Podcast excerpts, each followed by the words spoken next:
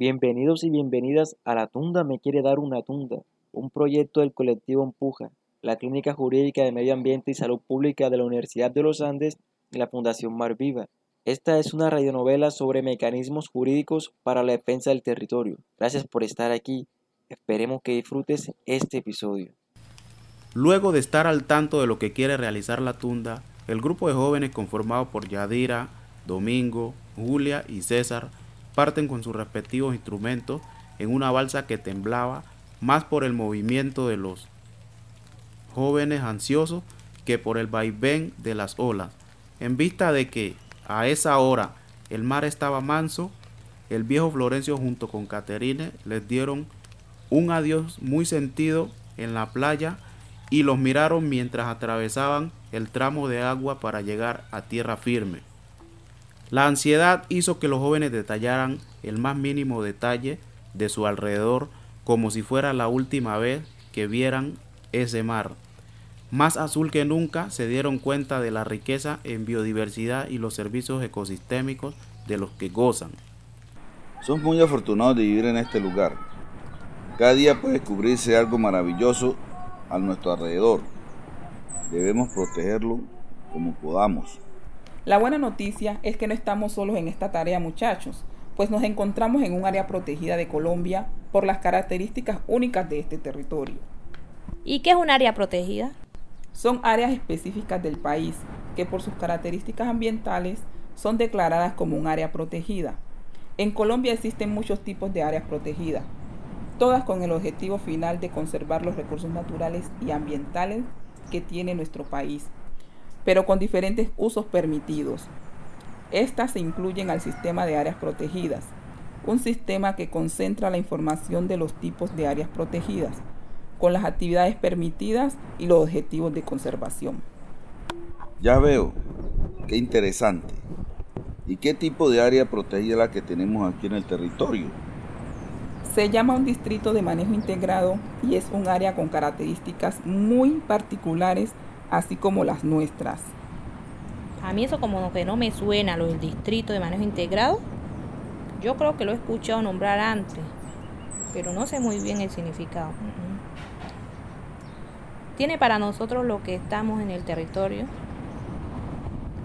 Estas categorías suenan muy lindas en su nombre pero ¿qué efectos directos tienen en nuestra comunidad?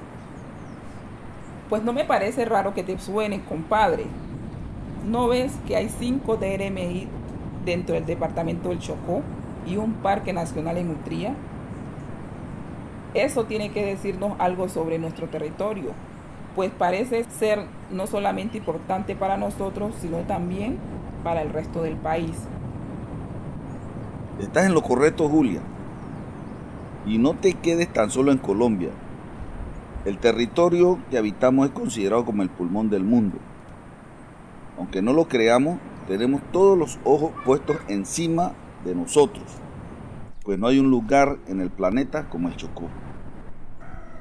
Ah, yo sí había escuchado que nuestro territorio fue nombrado como reserva de la biosfera, sí, de la UNESCO pues somos un territorio especial con mucha biodiversidad que ofrecerle al planeta. Sigue contándonos sobre el DRMI. ¿Qué es eso? Por iniciativa de las comunidades locales que buscan la conservación de la zona, se impulsó la declaratoria del DRMI, que limita de Cabo Corriente hasta el Golfo de Tribugá, en un área que pretende y contiene la composición y función del paisaje y los ecosistemas y presente, poniendo al alcance de la población sus valores naturales y culturales, para destinarlos al uso sostenible, preservación, restauración, estudio, conocimiento y disfrute.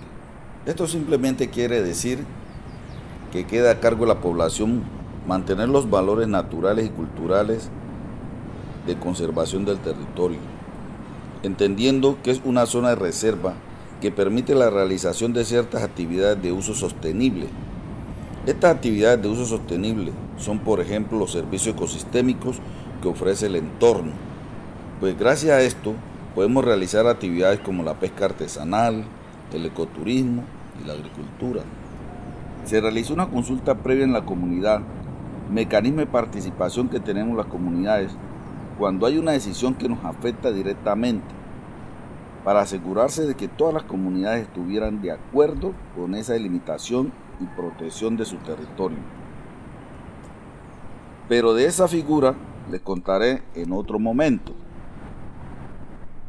Pero para saber específicamente qué objetivos de conservación tiene este DRMI, debemos ver el plan de manejo. Yo he buscado ese plan de manejo por todo lado y nada que lo encuentro. ¿Usted sabe dónde está? Reconozco que no lo sé, pues aún con todas las áreas protegidas deben contar con un plan de manejo como instrumento de planificación. Un año transcurrida la declaratoria, la Autoridad Ambiental Regional no nos ha hecho conocer este plan de manejo, el cual va a indicar los objetivos de la conservación en la zona, los usos y actividades que se van a permitir, además de las restricciones y deberes. ¿Cómo sabemos qué hacer mientras tanto? No se altere. Lo importante es que se declaró un área protegida en nuestro territorio. Y eso nadie nos lo puede quitar, pues fue un proceso impulsado y participativo con las comunidades.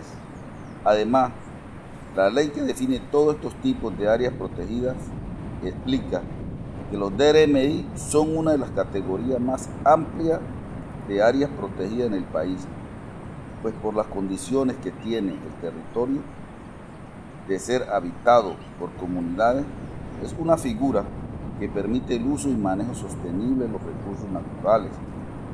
Por esto, se reconoce la importancia de conservación de la biodiversidad y los servicios ecosistémicos por medio de una figura de protección. Mm, ¿Y qué pasa con el proyecto de la tunda? Si todavía no está claro los objetivos de conservación de la zona. Ah, hasta que no haya un plan de manejo que determine cuáles son los usos y los objetivos de conservación del DRMI, será muy difícil que la tunda le explique a la señora Anla en su estudio Diagnóstico Ambiental de Alternativas por qué su proyecto es compatible con el DRMI y con sus objetivos de conservación.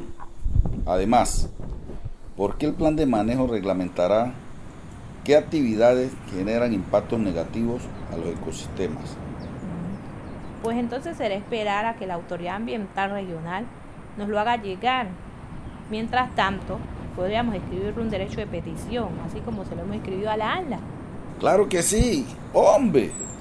Es una gran idea. Estaríamos ejerciendo nuestro derecho de acceso a la información preguntándole a la autoridad regional sobre el plan de manejo.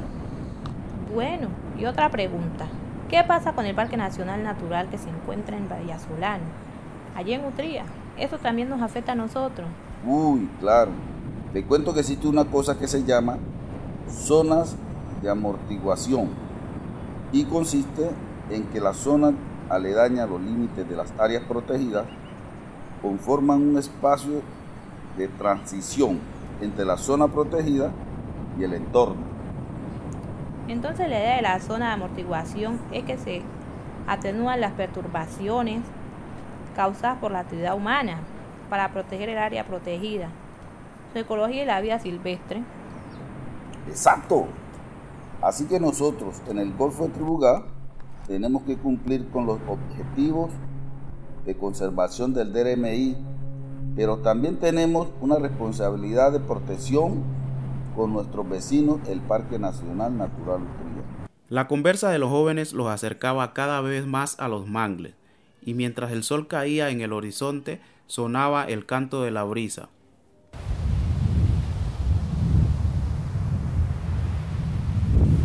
y cómo no cuidar a mi tribugá con su variedad, manglares, playas, ballenas, flora, fauna y toda su diversidad. Especies endémicas por todos lados, algas, moluscos, peces y tortugas.